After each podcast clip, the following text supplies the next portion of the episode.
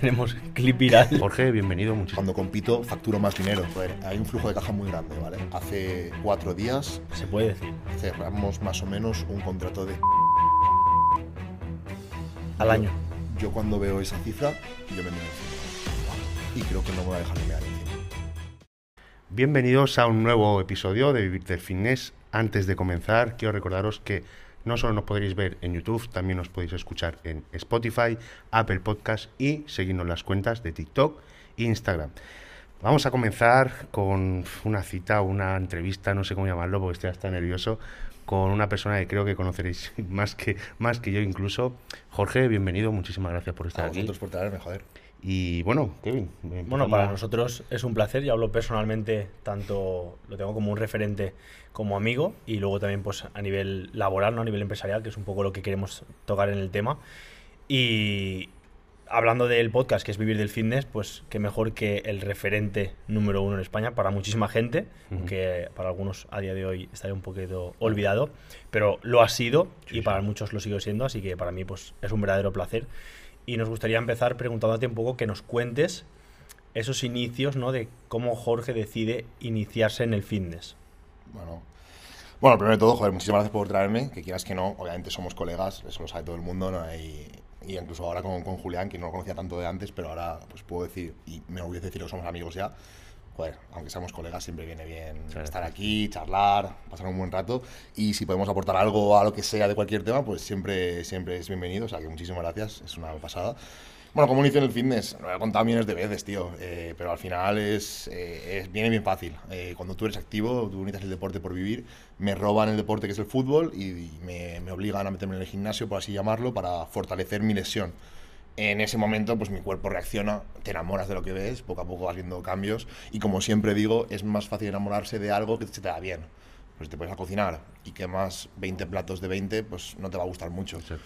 Pero si te pones a cocinar y la comida sabe bien, pues te va enamorando. En este caso, lo mismo, ¿no? Te metes en el gimnasio, tocas una pesa y de repente, hostia, una venita en el antebrazo. Hostia, pues esta eh, abdominales no está tan feo. Sí, sí, sí. Te va gustando lo que ves y poco a poco dices, pues esto es lo que quiero. Y así fue, decidí que esto era lo que quería porque me estaba gustando y veía que lo típico que pruebas un mes, dos y dices, uy, la pasión no se está yendo, me sigue gustando, me sigue enganchando. Y ya pasa un año, ya pasa dos, ya pasa tres y dices, esto es lo mío. Y así es, vino de algo malo, de una lesión, pero por suerte pues de- desembocó en algo muy bueno, tío. Y en el fitness, pero más a modo dedicarte a ellos, claro, porque una Mm. cosa es empezar el gimnasio, ¿no? Que todos sabemos ya, pues seguro muchos la, la historia, incluso al culturismo y, ta- y tal, pero ya a modo de decir, me voy a dedicar plenamente a esto, en base a redes, Ujú. sponsorización, eh, asesorías, etcétera. ¿Cuándo fue, cómo fue ese inicio, no? Claro, esto es lo que la gente no entiende que, bueno, la gente no entiende, o a veces no se habla tanto, que al final para nosotros esto es un trabajo. Claro. O sea, nosotros, hablo por los tres en este, que en este caso, nos da una un retorno económico y sin eso no puedes vivir. O sea, obviamente puedes vivir de tus padres, ¿no? Pues, pero yo no me hubiese gustado estar hasta los 40 en casa de mi padre o de mi madre, que no está mal, pero a mí, pues no era para mí. Y el momento en el que yo dije me voy a dedicar al 100% a esto era cuando yo vi que me iba a dar un retorno económico. Es decir, cuando ya pues YouTube ya empiezas a monetizarlo, te da tus primeros 100 euros, que dices, hostia, pues Sí. antes no me daba nada esto. Te hace ilusión. Mm, claro, ¿no? Y, y que ves una salida en algo que disfrutas. Porque si lo haces, yo antes lo hacía gratis, no gratis, sino pagando yo, Claro. Si encima sigo haciendo lo mismo y me da un retorno económico, joder, esto es lo mío. Ujú. O sea, estoy disfrutando, estoy entrenando, que es lo que me gusta, y encima puedo vivir de ello.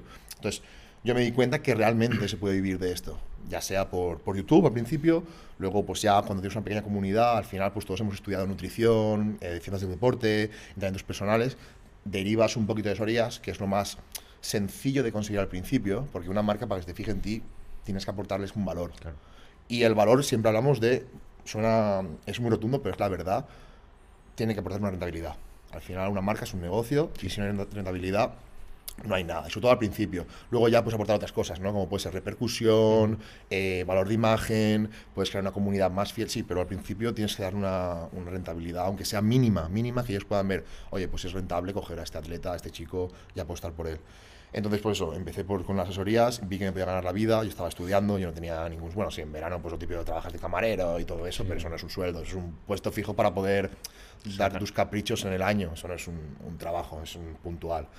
Y nada, vi que, que sí, que se podía vivir, que joder, pues se ha alargado mucho esa trayectoria, pero ostras, que te puedas sacar tus mil euritos al mes, que joder, ya es un sueldo, tío. Mil, mil euros es, no sé cuándo es el sueldo medio, el sueldo mínimo español. Creo que son unos 1100 por ahí, más o 1200 menos. por ahí. el sueldo sí, mínimo español ahora mismo son 1100, 1200, digamos 1300, por poner un número más alto.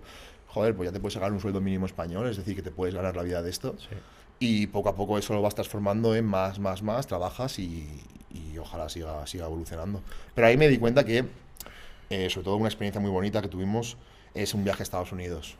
El viaje a Estados Unidos a mí me cambia mucho el aspecto porque también eh, un vídeo se me viraliza y con esa forma de viralizarse pues llega más gente, más comunidad, más contenido, llegas a más alcance, eh, te metes más en el foco, te metes más en el ojo del huracán, quieras que no te te da un impulso muy grande y decir, ostras, pues sí que puedo vivir de esto.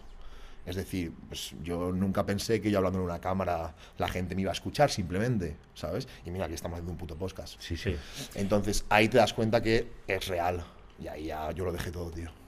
Bueno, y me fui con el colega que tienes a tu izquierda a, a dejarlo todo por, por vivir de esto. Yo me acuerdo pues que nos fuimos a Australia, yo me dejé la carrera, acabamos de terminar nutrición, que lo estudiamos juntos, yo me dejé todo. Y yo me acuerdo que se lo dije a mi madre cin- cinco días o seis, o seis días antes. Sí, una dije, semana "Mamá, antes, Me dejo la carrera y me voy a Australia a vivir. A mi madre sí que con buena cara. Dijo, ¿qué está ocurriendo aquí? Y nos dejamos todos nuestros ahorros. Me acuerdo que nos costó, que fueron, no sé si fueron 4.000 euros, Muchos ¿no? La, de euros. la entrada, que claro, Sí. bueno, y ahora también lo es, pero por aquel entonces era mucho dinero. Bueno, era todos nuestros ahorros. Sí. Y yo, por suerte, en aquel entonces ya tenía alguna asesoría, ya podía vivir más o menos de lo que yo generaba, pero yo me acuerdo que, que Vin y Jordi trabajaban de Uber, yo probé el Uber, lo, lo dejé porque eh, conseguí que con mi Con faceta asesoría, ¿no? influencer eh, o entrenador personal, como quieras llamarlo, pues me daba la vida y ahí decidimos apostarlo todo, tío. O sea, apostarlo todo, literal. Bueno, ahí fue... Cuando cambió el chip fue ahí. Fue ahí. ¿Tú qué, qué crees que.? Pues claro, de esos inicios, ahora han pasado tres, cuatro años. Cuatro, ¿no? Sí, cuatro o cinco Cuatro años. cinco años. Eh, sin dejar el pasado, ¿no? Que, que evidentemente volveremos ahí, pero ¿qué es lo que quizás crees que te diferencia o te ha diferenciado en este tiempo? Porque mucha gente lleva esos años o más, y tú lo sabes, y mira dónde estás tú, y mira quizás dónde ellos se han quedado o no han podido llegar, ¿no? ¿Qué, qué es algo, pues, qué es lo que crees que te diferencia? En, a ver, hablamos del fitness y tener un fisio que acompañe siempre es positivo. Me refiero, eh, un fisio, cuando tú, si tu trabajo es poner en forma a la gente, si tú estás en forma, pues tienes una imagen de cara al público algo mejor. En este caso, pues mi físico también acompañaba, no soy ni mucho menos Ronnie Coleman, ni Chris Bumstead, ni nada por el estilo, pero sí que es cierto porque tengo un físico por encima de la media, una, una genética un poquito por encima de la media, y eso acompaña, y no hay que ser hipócritas en, en decirlo. Al final, si te dedicas al fitness y estás fuerte, pues va a ser algo mejor. Un, un extra seguro que va Sí, a sumar. sí, sí. Restarte no te va a, su- no te va a restar. Entonces, eso fue un punto diferencial eh, por aquel entonces y también por aquel entonces fue un punto diferencial el modo que teníamos de ver el fitness, eh, todo el grupito que formamos, ¿sabes? Teníamos un modo de ver esto algo distinto a lo que se estaba planteando en España. Trajimos, por así llamarlo, muy entre comillas, ¿vale? El modo estadounidense de ver esto Sí, a, a sí, sí, España. sí, sí, o sea, fuimos, yo me gustaría pensar, si no fuimos los primeros de los No, no, pioneros, yo creo que los pioneros fuisteis, Sí, cual. de traer el modo de cómo ver el fitness estadounidense a España. Creo que ahora es común aquí. No, no, ahora es comunísimo, ahora Claro. todo el mundo lo hace. Sí, sí. Ah, pero en aquel entonces no, no había nadie. Y, y quitando el, Nadie. el físico, porque realmente yo creo que más que evidente, pero mentalmente, ¿qué, qué crees que es lo que más te... Bueno, yo pienso que a la gente le enganchó mucho, creo, ¿eh? No sé, a la gente le enganchó mucho que éramos muy auténticos, tío. O sea, no había realmente, y me enorgullezco muchísimo de decir esto, no había nada de maquillaje en lo que hacíamos, tío. Y lo sigue sin haber. Claro. Pues claro, si, si funcionara que entonces, pues lo seguimos trasladando a- aquí, al momento de hoy. Creo que no maquillamos absolutamente nada de lo que hacíamos, tío. Por ejemplo, en aquel entonces que dos chavales, tres, cuatro, lo que, los que fuésemos, entrenasen cinco horas en el gimnasio era una locura. Todo el mundo hablaba de volumen de entrenamiento ineficiente, la intensidad no la puedes mantener. Y ahí estábamos nosotros, tío, Ya. eh, eh, diciendo, me da igual, aquí estamos liadísimos.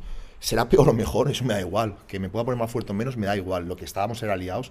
Y creo que la gente vio una autenticidad muy clara, tío. Claro. Muy, muy clara. Éramos liados en el gimnasio. O sea, no estábamos ahí porque por aquel entonces no vendíamos nada.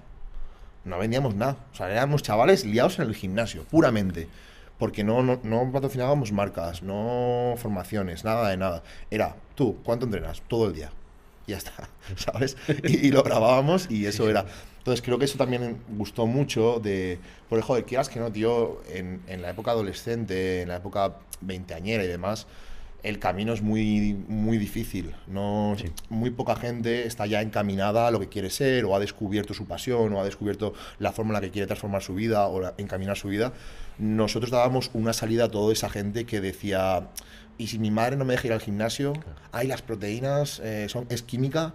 Nosotros dimos esa opción de decir, tío, al gimnasio a muerte, disciplina a muerte, motivación, eh, cambia tu físico, eh, autoestima, todo. O sea, creo que dimos una salida a ese problema que no, que no, que había eh, en aquel entonces. Cuando ya empiezas a tomártelo mucho más en serio, o sea, que realmente te das cuenta de que estás empezando a vivir de tanto de YouTube como patrocinadores y el tema asesorías, ¿qué herramientas dirías que fueron clave para que ese camino siguiera hacia adelante hasta el punto que estás eh, actualmente? Yo me enfoqué, creo que se me reconoce más, por ejemplo, lo que he hablado antes, ¿vale? El físico sí, por supuesto, tengo un físico por encima de la media, pero no soy un privilegiado. Hay físicos, por ejemplo, en España, miles de veces mejor que yo, pero Sí. vamos, miles. Y solo tenemos que ver eh, la- a, los Madelman, Physiques. sí, sí. Eh, un nivel espectacular. Pero creo que la cabeza y el mensaje que se intenta transmitir, o que intento siempre transmitir, creo que eso es lo que diferencia y lo que ha hecho, ha hecho que llegue el mensaje mismo a más gente. O sea, yo siempre lo he dicho, tío, yo no me considero con un físico privilegiado, pero sí que me considero, y aunque suene egocéntrico, mm, una cabeza privilegiada, tío. Y eso lo considero lo- me lo, y lo llevo pensando muchísimo tiempo. O sea, por cabezón a mí no me gana ni Cristo, tío. O muy poca gente me gana, ¿vale? Digamos que muy poca gente me gana. Obviamente, pues, a- alguien, Dorian Jay supongo que, que sí. Sí. Pero que me refiero que muy poca gente me gana. Pues eh, eh, en, en ese sentido tienes algunos, bueno, desde un inicio hasta ahora tienes algunos hábitos o algunas rutinas que Sí. cada día Tío, yo, yo a mí sí que me, me gusta enfocar esto. Yo no hago, yo no enfoco mi vida a la red social, sino al revés. O sea, yo construyo primero mi día a día y de ahí saco la red social. Claro. Creo que eso es donde peca la mayoría de gente que se quiere dedicar a esto. Es decir, que actúa en base a subir el contenido. Vale. No, tú actúa en base a lo que sea mejor para ti y de ahí saca el contenido. Creo que a mí me ha funcionado mucho eh, y por eso lo habéis, bueno, que, Kevin lo he hablado 12.000 millones de veces. Cabrón, sube esto. ¿Por qué no ha subido esto? O ponte más en el contenido. Y la respuesta siempre era la misma. Tío, quiero entrenar, ¿sabes? O ¿por qué hoy no hemos hecho ningún vídeo entrenando? Porque estábamos fuego, a- o sea, estábamos focus, focus. Y Kevin y yo lo hemos hablado muchísimo y me parece que eso es algo un consejo muy muy grande a la gente que quiera empezar o que quiera pues evolucionar un poquito su, su red social es decir tío no amoldes tu vida a la red social sino amolda la red social a tu vida que creo que vas a ser mucho feliz mucho más feliz perdón te vas a sentir mucho más completo vas a sentirte que no vas a mentir a nadie vas a ser mucho más auténtico mucho más natural de cara a tu Claro. contenido Y sabes quizás la gente hoy en día, y eso lo vemos ¿no? en, en todos, a ti te ha funcionado algo, hay alguien igual, un Mm. guion. A mí me ha funcionado alguien, algo, alguien que hace un guion. O sea, todo parece que hay una copia, ¿no? Y, Sí. y realmente lo que tú dices, no, eh, no hacen ellos su vida y lo trasladan a, Claro, a es- Instagram. Quizás se enfocan más que es complicado en el Instagram. Claro, pero yo creo que eso tiene un inicio y un final. Lo tuyo, por ejemplo, el final puede ser de aquí 10, 15, 20 años. Porque cuando vas haciendo algo, ¿no? Quizás que, que no te sale de ti o no forma parte de tu vida, ¿no? Pues realmente no, no puedes llevarlo mucho tiempo. Sí. O sea, yo creo que es lo que tú dices, no tienes que ser... sí si no hay una pasión y ilusión detrás O sea, es muy complicado ¿Tú, tú dirías que es más importante crecer a nivel personal para que luego, de forma secundaria, de forma involuntaria, crezca la red social? ¿no? Tío, la, red, la red social, eh, yo pienso que uno de sus grandes motivos por la cual se inventó es para comunicar tu vida, ¿no? O Claro. para exponer tu vida a las personas, ¿no? Más o menos, por así llamarlo. Pues, tío, exponla de verdad. No la moldees para exponerla, ¿sabes? Por eso, a mí me parece que nos ha funcionado también las redes sociales por eso, porque realmente lo que subimos y lo que hemos subido ha sido nuestra vida. Sí. Y- Por suerte hemos tenido una vida muy guay. No, claro, Pero o sea, muchas veces se busca ese contenido viral Mm. y luego la realidad es que cuando haces tú ese contenido eh, viral, no se hace viral No porque falta esa autenticidad o esa pasión, ese amor por realmente subir ese contenido. Yo sí, creo que muchos hemos pecado eh, alguna vez de ello. ¿Tú dirías que alguna vez o qué errores has cometido? Bueno, seguro que algunos Esa hay. etapa la, la he cometido. Es más, la cometí, con- la- la cometí contigo en Australia. Y es más, nos sentamos a hablar de este contenido no, Sí. no es el nuestro. No te acordarás. Sí, sí, yo por eso decía para que lo contaras un poco, eh, que muchas veces buscar el Bueno, contenido al viral no final, es es- al final hay, hay que entender, ahora en el punto en el que estamos, llevamos mucho tiempo, mucho recorrido en redes sociales, es mucho más fácil mirarlo todo con perspectiva, de forma fría. Cuando estás empezando es más complicado. Hmm. ¿Por qué? Porque tú ves que te entra, pongamos mil euros, que es una cifra redonda. Mil euros, hostia, ¿y por qué al mes siguiente me han entrado 200? Claro. Hostia, y te vuelves loco, tío. Porque claro, dices que se me cae el sueño. Porque, tío, joder, tenemos una oportunidad muy, muy bonita de vivir de lo que queremos, tío. No mucha gente puede decir eso. Ya. O sea, tu trabajo es ir al gimnasio, tío. Joder, qué bendición, ¿sabes? Si eres un lío de gimnasio, qué bendición Sí, sí, que mi trabajo sea ir al gimnasio. Entonces, esa, ese sueño y esa oportunidad que, que te ha salido, la ves, la ves desvanecerse, que en realidad no se desvanece, simplemente ha sido un mes malo. Claro. Pero tú en ese momento no lo entiendes así. Dices, pues ya se han cansado de mí, ya no me ven, ya no me compran, ya vas a toda la mierda. Y me- a mí, por ejemplo, me pasó, me pasó en, en- en Australia eh, ver cómo los números no, no evolucionaban. ¿Qué ocurre? En Australia estábamos empezando. Sí. Y ahí la comida de cabeza es terrible. Porque no estás tan blindado y no te han dado tantos palos como ahora, no has pasado tantas, tantas etapas, éramos mucho más jóvenes, también eso influye. eh, y, y te vuelves loco, tío. Yo me acuerdo que mi contenido cambió muchísimo. Me acuerdo incluso hacer un vídeo de retos de comida o algo Sí. así, eh, de pizzas, creo que fue. 20.000 calorías en, en una hora. sí, o algo así. Y dices, tío, te dedicas a eso, ¿sabes? No, Tú te- no, no nace de ti. Tú te dedicas a quemar las 20.000 calorías, no a comértelas, tío. Eso, sí. ¿Sabes? Sí, sí. Y, y me acuerdo que lo hablamos, que dijimos, tío, este no es el camino. Y, y por suerte, eh, por suerte tengo a, a un compañero muy bueno en camino que me dio a entender que ese era el camino, tío. Y- Al final, y en primera persona cuesta de verlo, pero luego en perspectiva, cuando tienes a alguien, yo por ejemplo tengo la suerte ahora mismo ¿no? de tener muy cerca a Julián, que es eh, al que le pregunto, pues, oye, ¿consideras, es, es bueno subir esta foto o este reel? ¿Cómo lo ves? ¿Crees que, por ejemplo, tener ese entorno 100%, tío. te, te ha ayudado o, o que puede ayudar, marca la Sin- diferencia? Sin el entorno es imposible llegar. Es así de Sí, fácil, pero tío. ahora, ahora realmente tu entorno, porque eso es algo que yo creo que habrás notado, de ahora tres o cuatro años ahora, tu entorno, mm, ¿no has tenido algún paso que se acerquen por Bueno, eres? pero es que para mí eso no es un entorno. Es lo que te digo, o sea, yo ¿cómo- mi cómo entorno- gestionas eso? Claro, yo mi entorno lo considero una muy pocas personas en, en este, en este, bueno, en este mundo y en cualquier mundo. Es que debe O sea, mi entorno ¿no? personal es realmente muy reducido, tío. Muy, muy reducido. Y por supuesto que hay que hacer un filtraje grande. Claro. Pero, pero tu entorno tiene que ser fundamental. Por suerte, yo mi entorno lo he creado mucho antes de, de las redes sociales.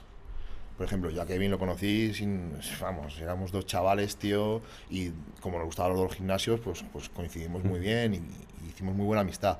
Pero yo le tengo guardado como Kevin Inter, porque Inter fue el instituto donde yo lo conocía a él, Claro. ¿sabes?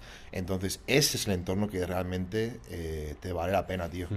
Y, y yo lo digo siempre, tío, solo quizá llegas más, ma- eh, llegas antes, pero acompañado llegas más lejos, tío Claro. porque es inevitable que haya momentos de bajón, momentos de locura. Tío, que alguien te tiene que poner en tu sitio, tío. Mm. ¿Y cuántas veces, tanto Kevin, co- hablo de Kevin Sí, sí, porque claro, es que pues, realmente sí, es, mi, es, es mi Con compañero quien de más viaje, tiempo has estado, claro, literalmente. sí, sí. Entonces, ¿cuántas veces, tío, hemos hablado Kevin y yo de, tío, si no estoy para competir, me lo tienes que decir? O sea, Hay que ser crítico. ¿Sabes lo que quiero decir? Y, y en ese momento te va a doler, por supuesto que te va a doler. Pero la semana siguiente vas a decir, joder, qué suerte tengo de tener a un colega Sí, sí. que en vez de comerme la cabeza y la oreja, decir, guau, qué físico, guau, qué guapo, guau, qué chulo, guau. No, no, máquina, no estás a dieta, fuera, no estés en ese punto, no has llegado, no pasa nada. Pero es que eso no pasa nada, tío. Lo que hay que entender es que no pasa nada por hacer una crítica constructiva. Si tú no tienes, el- por ejemplo, en competición, que es nuestro, nuestro ámbito, si tú no tienes el físico para competir, no significa que tengas que dejarlo todo. Oye, Julián, te quedan dos semanas. No llegas. Pues ya está. Sí, sí. Pues necesitas cuatro de trabajo, pues a la cuarta ya, ya competirás. Totalmente. No significa que tengas un físico de mierda, joder, lo que me ha dicho Jorge, me, ha- me ha tirado por el suelo del trabajo. No, simplemente que ese trabajo necesita un, un tiempo superior. Claro. Y yo, yo tengo la. Yo, yo siempre he dicho que tengo la, la gran suerte de haberlo conocido tan pronto, en este caso a Kevin, tío. Y- Porque eh, es muy consciente de. Por ejemplo, lo de los vídeos en Australia. Eh, fue el primero que me lo dijo. Dice, ¿qué haces, tío? Subiendo pizzas, tío, a tu canal. Si no te has comido una pizza en tu puta vida. ¿Sabes? Sí, yo siempre, que- yo siempre he sido no. un, un talibán con la dieta, Sí, tío. que has cometido eso- esos errores, ¿no? Y tienes que tener gente gente cercana para que te diga tanto Que- lo que bueno como lo es muy- malo. es muy difícil, ¿eh? Sí, es difícil y Es muy difícil. cada año sí, sigue evolucionando seguro que más. Y volviendo, Jorge, a, a como has comentado en las redes allí en Australia y un poquito todo lo que la gente sabe que hay detrás. Ahora mismo, eh, si tuvieras que dividir un poquito esas cestas de, de, eh, redes sociales como tal, o ingresos, mejor dicho, ¿cómo los dividirías? ¿De más- ingresos? Sí, de ¿O más a menos. sociales? Sí, bueno, ingresos me refiero en general, ¿no? Mm. Yo, la gente ya debe saber eh, que eres un empresario. Bueno, algunos lo dicen. Entonces, en ese sentido, eh, ¿cuáles son tus fuentes de ingresos? Porque realmente quizás no están, no, no solo son de, la, de las redes sociales como tal. Bueno, en realidad fuentes de ingreso sí que son las redes sociales como tal. ¿Por qué? Porque yo siempre lo digo, yo, joder, yo por suerte pues eh, he mamado mucho la vida empresarial, siempre me ha interesado, siempre he sido muy curioso acerca de este mundo y siempre he entendido que tienes que amasar una for- las fortunas grandes se tienen que hacer con calma y con cabeza. Entonces, yo mis ingresos fundamentales sí que vienen de las redes sociales porque todo lo demás lo reinvierto. Muy es bien. decir, no me da entra un flujo de caja muy grande. ¿vale? Pero ese flujo de caja nunca entra a mi banco personal, por así llamarlo. A mi cuenta personal nunca entra. Que sin embargo las redes sociales entran directamente a mi cuenta personal. Vale. Bueno, cuenta personal. Sí, Cuenta de empresa, cuenta de pero empresa, sí, sí, sí. ¿Y- personal. y- y Para gasto personal, ¿Cómo las digamos. tienes divididas? O sea, realmente, pues supongo que tendrás. A varias, mí, o a mí el, el ingreso mayor es LivePro, ujú, luego viene Sorías y luego está Agon Gym. Vale. Y luego, pues, eh, momentos puntuales. Por ejemplo, estuve el otro día con Fit Generation. Es más, estoy... YouTube supongo que es como algo más Sí, esporádico. más puntual, pero puntual. por- eh, estoy, mm, aún queda hacer algunas reuniones, porque vamos a hacer algo un poquito más eh, plano, más, más venta evergreen, que no sea un momento puntual. Vale. Entonces, eso hay que verlo. Pero ya te digo, eh, ingresos, literal ingreso como tal de hago un servicio y remuneración con, con, con profit, con ingreso, es red social pura y dura, tío. Marcas y, y asesorías, en este caso. Y luego tienes también tu, tu propia línea de ropa. A ver, eh, joder, eh, hay, en realidad hay muchas cosas muy chulas. O sea, hay bebidas energéticas, tenemos una, una compraventa de coches, tenemos una ve- venta, exportación, exportación, importación de fruta y verdura, eh, la ropa, accesorios deportivos em, y alguna cosita más que me la guardo para mí, que también, joder, hay un flujo de caja muy grande, ¿vale? La facturación total es muy alta, muy, mu- bueno, a ver, para... Es muy relativo lo que es alto y lo que es bajo, no, pero obviamente. se puede decir. Pero es, es muy alta, es muy alta. O sea, ya va con la palabra M, entonces hablamos de cosas muy heavies. Claro. Pero esa facturación no me entra a mí directa, ¿sabes? O sea, nuestra, desde siempre nuestro, nuestra intención ha sido eh, que la- la- las empresas se revaloricen lo suficiente como para hacer un exit potente. Y de ahí vivir muy bien, muy tranquilo. O sea, mi, mi objetivo realmente a, a largo plazo es obviamente tener mi casa, tener mis coches que me gustan mucho y tener una base lo suficientemente grande para poder meterlo a, a indexado y que me dé una- un valor seguro para yo poder vivir. Después de eso, seguir trabajando para intentar llegar a más, pero siempre teniendo esa base de decir, mi vida está hecha y voy a vivir como un puto rey sin preocupaciones. Y si a los 40 digo, a tomar por culo, cierro el telón, Sí. yo poder estar ingresando siempre 10.000 euritos al mes y aparte de beneficio puro, que puedo gastar 10.000 euros al mes y eso para mí sería una, una tranquilidad muy grande. Obviamente llegar a ese objetivo es muy complicado. Y actualmente, al tener tantas, ¿no? tantas cestas en este caso, eh, ¿cómo, cómo delegas? ¿no? Porque realmente habrán cosas que, que estés delegando. Todo, no, todo, todo. todo. Vale, claro. Eh, lo, lo comenté hace, hace nada. Yo en Andorra em, tuve un cambio de chip muy grande porque obviamente Andorra tiene algunos lados muy negativos, pero tiene lados muy positivos. El lado mayor positivo es que el networking que hay en Andorra es muy alto. La gente que hay en Andorra es un, una gente con un nivel excepcional en lo suyo. Yo, mi nivel es excepcional en el gimnasio. Yo soy bueno entrenando. Entonces, es la verdad. Yo, pues bueno, se puede decir que estoy en lo, en lo alto de España, pero en el gimnasio. El gimnasio no se puede trasladar a una empresa. Se puede trasladar asesorías, formaciones, sí, pero no una empresa fuera del fitness, digamos, ¿vale? Entonces, yo cuando llegué a Andorra, eh, yo por suerte, pues soy un chaval que me gusta, que yo soy muy, muy tranquilo y siempre sé separar en el tema, en el ámbito empresarial, el ego Entonces yo cuando llegué a Andorra, por suerte tuve la capacidad de dejar mi ego a un lado y aprender a muerte, tío.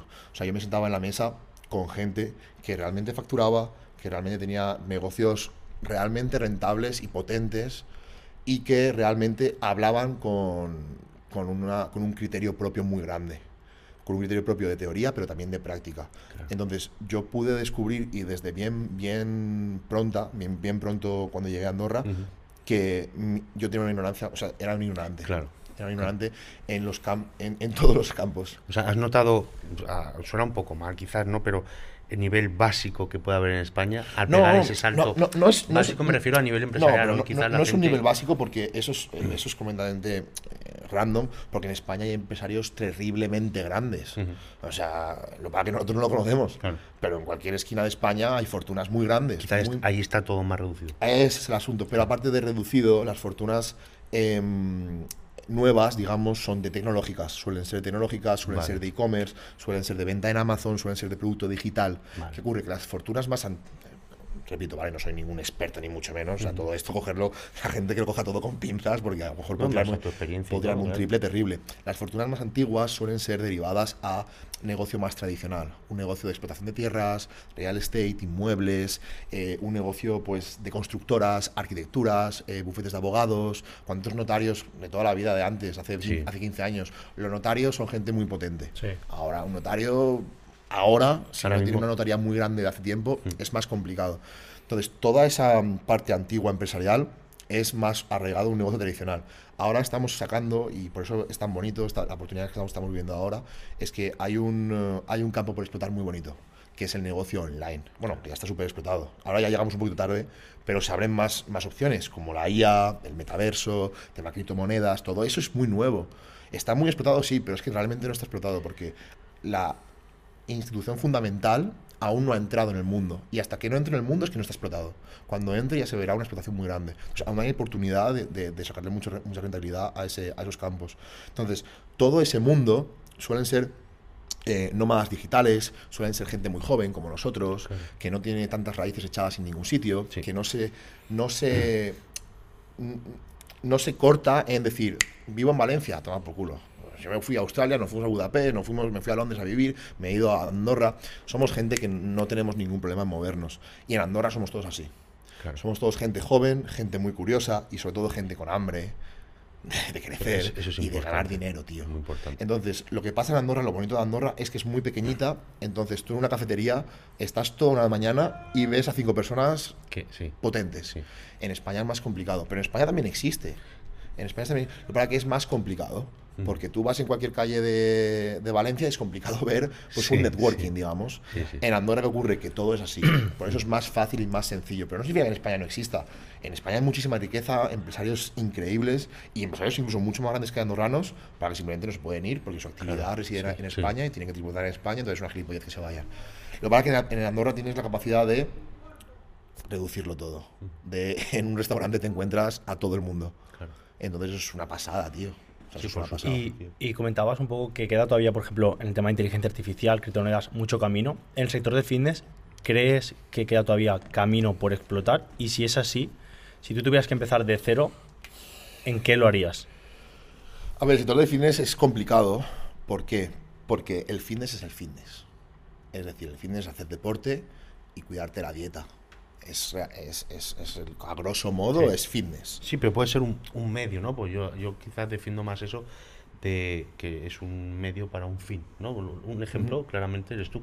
O sea, tú has utilizado el fitness, has empezado el fitness y sigues en él. Pero, aquí la pregunta es desarrollar el fitness. Sí, exacto, o sea, claro. No, irse del sector. Claro, exacto, sí, sí, sí. Sí, sí, te puedes ir del sector, por supuesto, puede ser una llave que te dé una base para salirte. Pero si hablamos de fitness puro, el desarrollo dentro del fitness es complicado. Y ¿sabes cómo lo puedes ver?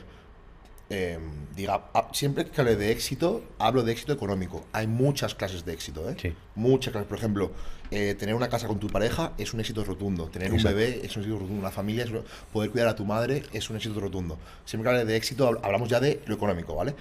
Em, las personas del fitness que han tenido un éxito, entre comillas, económico, ha sido fuera del fitness. Claro. Ha sido fuera del fitness.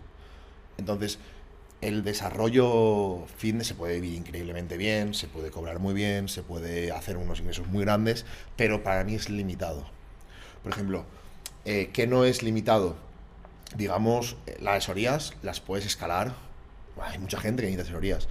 Ahí yo diría que es la única, el único sector que no es limitado Claro.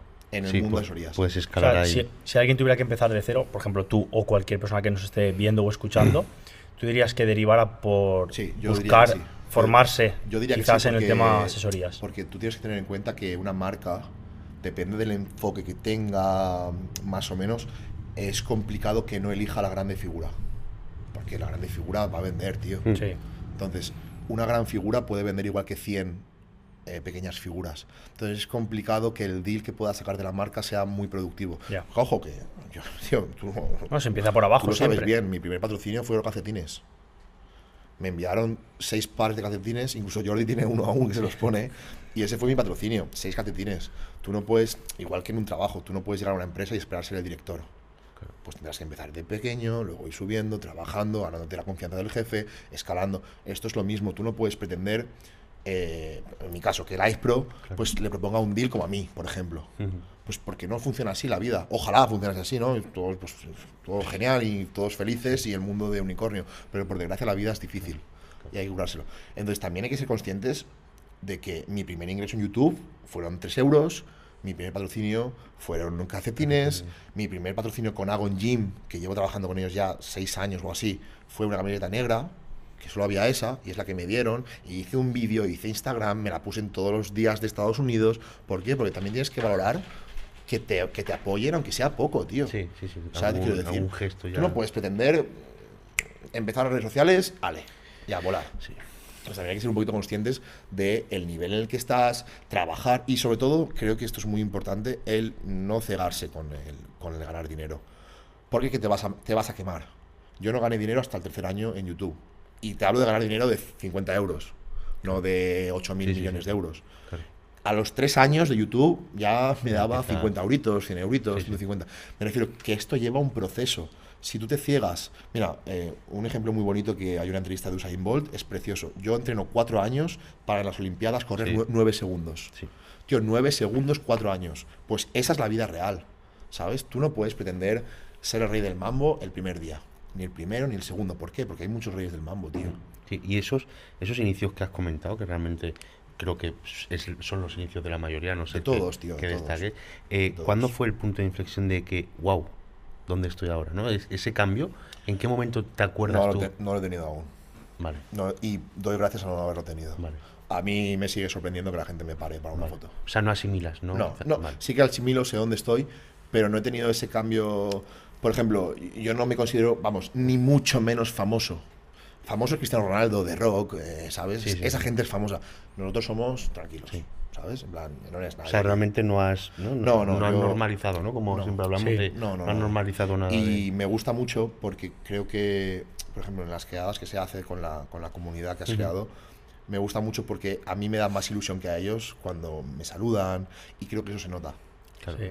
Por ejemplo, yo cuando estoy con ellos, yo realmente disfruto, tío. O sea, es que eh, cuando veo los vídeos post, digo, ¿cómo puede ser que esté todo el día sonriendo, hablando con la peña, pero que realmente lo disfrutas, tío? Creo que cuando llegue el momento, ojalá nunca me llegue, de decir, hostia, soy X, ese disfrute con la gente lo voy a perder. Y yo no quiero perderlo, tío. Yo no quiero y, perderlo. y un poco, juntándolo un poco con lo que estás comentando, a nivel económico, ¿has llegado a normalizar, por ejemplo, las fuentes de ingresos, todo el dinero que entra, o todavía No, yo te me- sorprende? Yo me sigo poniendo muy nervioso cuando veo los contratos y, Claro. y las facturaciones. Eh, no voy a decir ni, ni la marca, ni, ni la empresa, ni nada, pero para que hagáis una idea, eh, hace cuatro días cerramos más o menos un contrato de... Al Yo- año. Yo cuando veo esa cifra, yo me meo encima aún. Buah. Y creo que no me va a dejar de mear encima. Pues ya ves, claro. Eh, no, no está firmado, o sea, aún, por eso no digo nada, porque no quiero vender la piel del oso antes de cazarlo, como se dice. claro. sí, sí. No bien, claro. Pero yo veo eso y a mí me tiemblan las rodillas, tío. Porque, tío, porque, bro, mi madre cobra 1.200 euros al mes, tío. Y mi madre es la que me hace las facturas, ¿sabes? Yo le paso lo que gano a mi madre. Y me acuerdo, hace- ahora ya no, obviamente, pero al principio, cuando empecé a ganar bien, me decía, pero todo esto es legal, ¿sabes? es que Claro. Pero Ya. porque yo cobro, normal, yo cobro claro. lo que cobra mi madre años, tío. Claro, sí, sí. ¿Sabes? Y mi madre trabaja de 9 a 5, funcionaria, eh, toda su vida trabajando desde los 14 años. Lleva mi madre, tío, en el campo, bro. Claro. ¿Sabes? O sea, mi madre trabaja en el campo con 14 años, tío. Claro, cuando ve las cifras, cuando ve los relojes, cuando llegué con el Lamborghini, siempre me dice lo mismo. Oye, pero calma. O cuando le cuento algo que estamos haciendo, de coger a un atleta, de hacer cosas, Ujú. me dice, pero no gastes tanto. En plan, claro, porque aún no entiende que hay que hacerlo.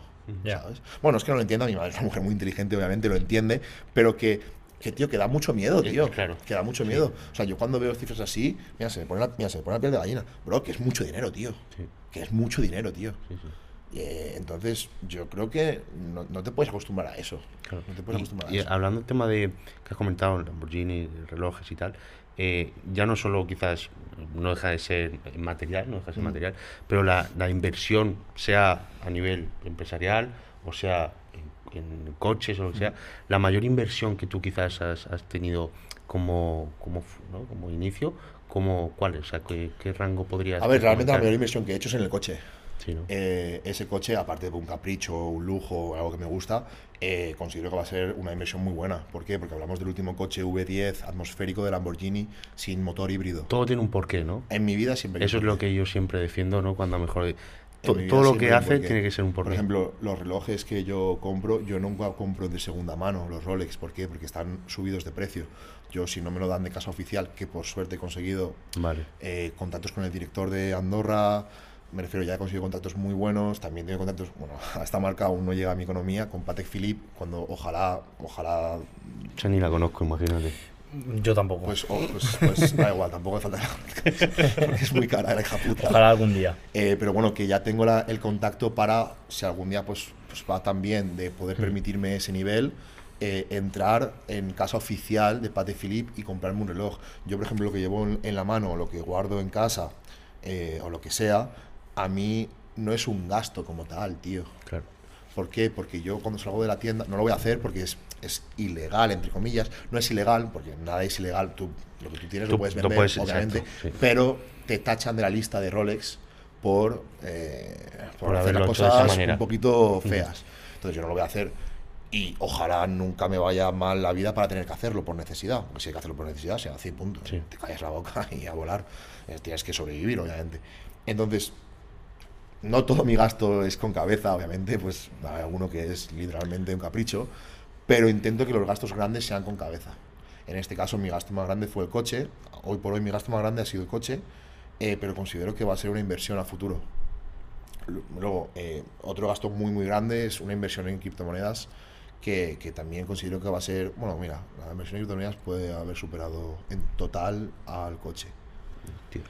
Pero también es de forma puntual como tal, es el coche lo más grande y en global quizá la criptomoneda es... es Y hablando un poquito del tema de las inversiones, siempre se habla de, de- de lo bueno, ¿no? Pero nosotros también queremos enfocar o enseñar un poco lo, lo negativo, ¿no? Que muchas veces se pierde dinero, no todos los negocios salen bien. De hecho, lo normal es que un negocio eh, no suele salir bien. Entonces, tú, lo primero, si has tenido alguno y cómo gestionas cuando una inversión que has hecho no Hmm. sale bien. Yo por suerte no he tenido ningún negocio que haya salido mal, simplemente pues que tarda en dar sus frutos y tú tienes que seguir trabajando. Por ahora, ya veremos en un futuro si se va todo a la mierda o no. Veremos. Hoy por hoy no hay ningún negocio que haya salido mal, pero yo, por ejemplo, en, y esto me dolió en el alma, y creo que fue un motivo muy bueno para comprarme ahora el Lamborghini, porque yo en su día me miré comprarme un Ferrari, un Portofino M, que costaba 210.000 euros. Y dije, va, tío, no necesitas el coche, mételo en inversión, mételo en una inversión que te va a dar rentabilidad a futuro. Era una criptomoneda en este caso, ¿vale? Bueno, varias, pero era el mundo, el mundo cripto, el mundo de metaverso, ¿vale? Y dije, va, no lo necesitas, es un puto capricho. No necesitas un coche, va, no seas tonto. Labra una base para que te dé el futuro y te compres 20 portofinos. Exacto. Va, hazlo así, va, hazlo así. Lo hice y lo perdí todo. Todo. No veas. Perdiste todo el dinero que habías metido en, las cri- 205.000 euros, perdí. en criptomonedas. Y a nivel mental, porque ese es el problema, ¿no? Que yo creo que tienes que estar muy trabajado mentalmente. Sí. Aunque, aunque incluso aunque tengas y aunque mucho dinero, no, es que aunque tengas mucho dinero, Sí. ese dinero duele igual. Yo, o sea, tal yo- cual. yo ya os lo adelanto, no tengo tanto dinero como para que 200.000 euros pasen así por mi vida. Por eso digo que es que. du- sea, a Sí, ver, que muchas veces ya. hacemos en las inversiones, no es lo correcto, pero a veces no all-in, o sea, no me quedo a cero, pero desembolsamos grandes no, yo, yo, cantidades. yo all-in nunca he hecho porque considero que es una locura. pero- sí, por eso. No, eso es una locura. pero perder dinero es una locura. duele, aunque sea un Claro. 10%. Sí. eh, mentalmente, como. como Aún, aún creo que aún es salvable ese, ese proyecto. Yo Vale, lo tengo ahí, vale. pero no tiene muy buena pinta. Vale. Las cosas como son. Eh, pero sí, tío, yo mira, pues por hacer las cosas con cabeza, entre comillas, de no comprarte el coche y comprar una inversión, a veces las cosas salen mal. Es lo que hemos hablado antes, tío. El mundo, eh, el mundo es muy jodido, tío. El mundo Sí. es muy jodido, hay que trabajar las cosas y muchas cosas salen mal. Tienes que ser consciente que, que tío, que no, que no hay nada de rosas, no te regalan nada, tienes que currar mucho y que aunque curres mucho, lo hagas todo bien, seas perfecto, te puedes ir al pique. O sea, siempre, tío, la posibilidad de hundirte siempre está ahí, ¿eh? Y yo por eso no me relajo, tío. Porque ¿quién me dice que a mí mañana... Mira, justo ahora, me están hackeando todas las cuentas, tío. Instagram hackeado, YouTube me lo hackearon en competición, eh, me están tirando la web de asesorías. ¿Quién me dice que esto no es permanente? Ya. y se me hunde todo. Yo por suerte tengo mis recursos para contraatacar al hacker y recuperarla. Pero ¿quién me dice que no me la borran permanentemente? YouTube, Instagram, asesorías, me la- las tres me las, me las hackean. O sea, YouTube me la hackearon hace un año, un año y medio. Sí, Bueno, no sé cuándo fue. estábamos en Estados Unidos. Sí. Instagram, hoy, hoy, en el momento en el que estamos, me la han tirado cuatro veces. Y, y sigue tirada. Sí. No tengo ni foto de perfil ahora mismo. Sí, es verdad, eso sí que lo he visto. La web de Sorías me la han tirado ya dos veces en una semana. Entonces, tío, ¿quién me dice que esto no va a ser para siempre algún día? Y hijo- todo eso, ¿cómo lo gestionas? Claro, mentalmente, Jorge, yo creo que. tío, me estoy agobiando es- yo. Ya, claro, yo creo que te lo juro, te, te está Pues, tío, sudando. pues, O sea, mentalmente es duro, Y yo creo que, que- que también. Pero- ya a modo personal que me ayudes a mí, ¿sabes? Es que no, que nosotros, por ejemplo, queremos también con el podcast ayudar un poco, Claro. tratar un poco esa salud mental, ¿no? Que muchas veces no se habla, o qué herramientas de gestión de estrés que a- todo emprendedor ejemplo, va a tener. psicólogo. Mm, Yo, por, por desgracia, no, no tengo el coraje suficiente para ir a un psicólogo. Vale. Eh, esto está fatal y, y ojalá si algún día alguien tiene un problema vaya a un psicólogo porque es lo mejor que puede hacer. Yo, por desgracia, no tengo el coraje y la valentía suficiente para ir a un psicólogo. ¿Dirías que tienes demasiado ego? No, diría que lo veo como un signo de debilidad, cuando obviamente no es ni mucho menos un signo de debilidad. Es algo en lo que estoy trabajando actualmente, hoy por hoy estoy trabajando mucho en eso, en poder dar el paso de contar, ¿sabes? Para que tengo, tengo el mundo del- de la figura de hombre muy arraigado en mí. Unos ideales, quizás. La figura de hombre sí. para mí significa fortaleza, significa ser el pilar para los suyos, significa echar para adelante pase lo que pase, cuando, tío, no pasa nada por pedir, por pedir ayuda. Sí. Por desgracia tengo tan arraigado en mí eso que yo hoy por hoy aún no pido ayuda. Y muy mal por mi parte. Por suerte, también te digo que soy consciente de mi problema y lo estoy trabajando Eso- eso es y estoy paso. seguro que llegará el momento en el que pueda hacerlo. Hoy por hoy no lo hago y sé que es un gran problema. ¿Y crees que te beneficiará el Sí, hecho de, de ir algún que sí. día que te ayude? Un profesional siempre es un profesional, tío. Claro. Eh, abogado, médico, Sí. gestoría, Sí, eh, entrenador personal, siempre va a ser mejor, tío. Siempre va a ser. A mal no te va a ir. Claro. O sea, peor es imposible que te vaya. Imposible. Sí, por eso lo digo porque muchas, muchas veces la gente ve la figura del psicólogo como, no, a mí no me pasa nada, porque no tienen un problema, una, un- una enfermedad mental, ¿no? Pero muchas veces un psicólogo, aparte de que hay muchas vertientes, hay, hay deportivos de, o sea, hay deportistas de élite que trabajan con psicólogos. Es, es, es muy complicado, por muy buen entorno que tengas, que considero que tengo un muy buen entorno, ser 100% transparente con tus emociones y sentimientos. Muy complicado. Es muy difícil, o al menos a mí, yo siempre hablo de mi experiencia, yo no conozco al resto lo que le pasa en su cabeza, entonces no puedo opinar. A mí hablo de mí, me es muy difícil, por mucho que quiera la persona. Yo tengo en mi entorno gente que realmente yo daría la vida por ellos, literalmente. Tengo a mi padre, a mi madre, a mis hermanos, a mi novia, incluso Kevin, yo lo tengo muy presente en mi vida, aunque a veces... Sí, no vamos a dar detalles, pero a veces el WhatsApp, eh, yo creo que en Andorra no hay cobertura. No, porque es otra compañía. No, es que me, lo- me- me lo hackea también. el Ah, WhatsApp. vale, vale. No, pero, eh, pero es muy complicado, eh, o al menos a mí me, me es muy complicado ser con las emociones y los sentimientos ser transparente al 100%. Entonces yo ahora mismo estoy en un punto en el que todo lo que os estoy comentando, eh, es más, es la primera vez que lo, que lo cuento, eh, incluso mi familia y mi pareja lo saben, no sé cuándo vean el podcast van a flipar, pero bueno, no, pasa nada. Ya tenemos clip viral. Ya, ya, ya lo, ya lo verán, en, en- en- por suerte, todo lo que he dicho de los, del dinero fue hace, hace un año y medio. Eh, pero lo de hackeo sí que es cierto, pues que yo ahora mismo estoy en un momento de tensión muy grande. Eh, tú- es- y esto no va en broma, tío. Si a mí me quitan mi fuente de ingreso principal son las redes sociales. Si me lo quitan, ¿yo qué hago, tío?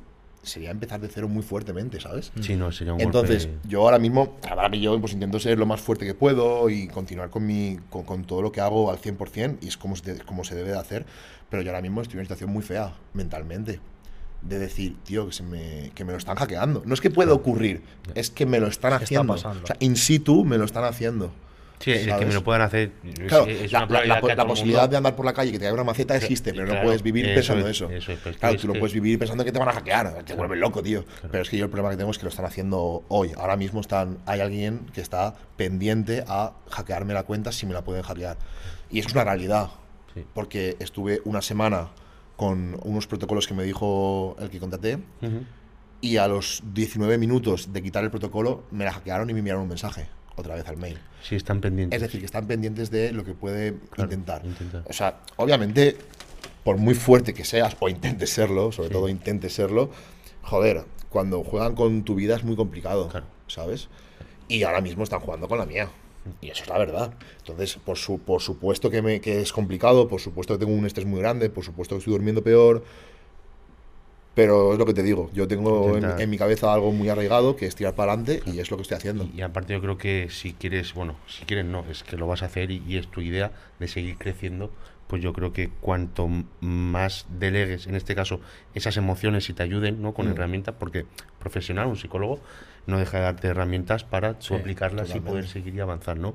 Eh, en este caso, eh, esos, ese futuro, tú quitando un poquito las redes, ¿cómo, cómo te ves, ¿no? En, en ese futuro. O sea, Digamos en tres años. En tres o cinco años.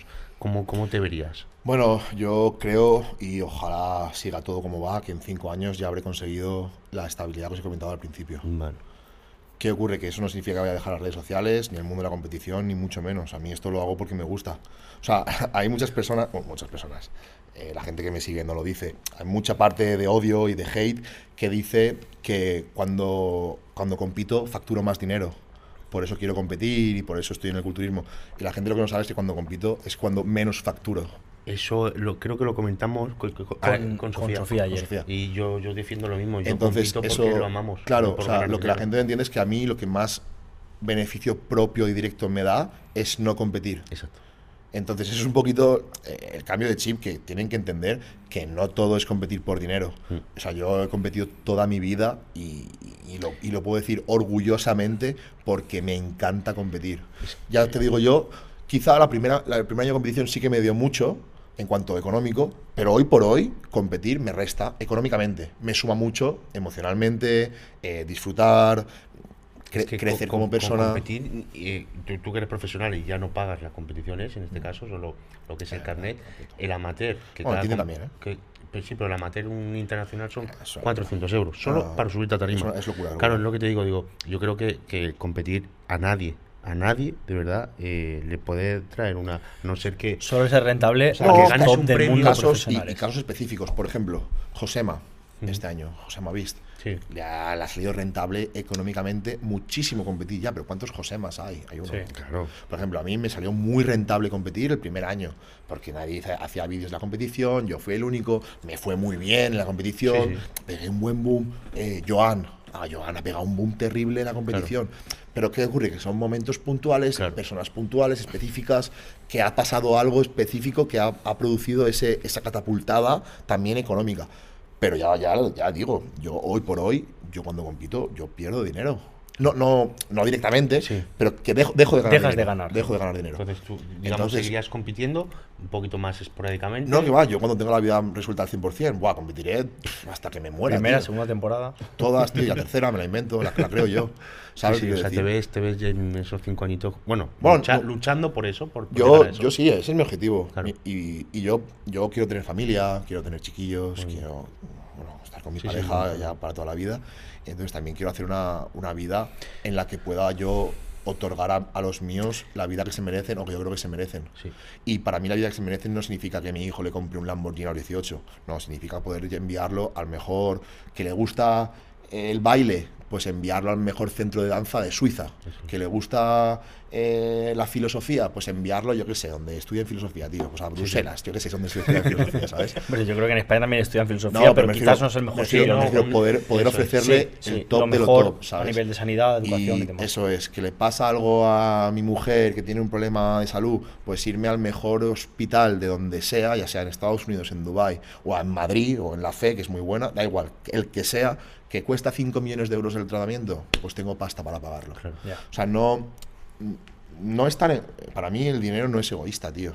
Para mí, es, para mí el dinero yo lo veo, por supuesto, yo quiero disfrutar de mi dinero y quiero tener la vida que a mí me gustaría tener, pero también se la quiero dar a los míos, Es, tío. es que yo creo que el dinero, cuando lo das, o sea, lo das a, a tus familiares porque lo necesitan o por simplemente porque tú quieres, creo que esa es la felicidad que da el dinero. Totalmente.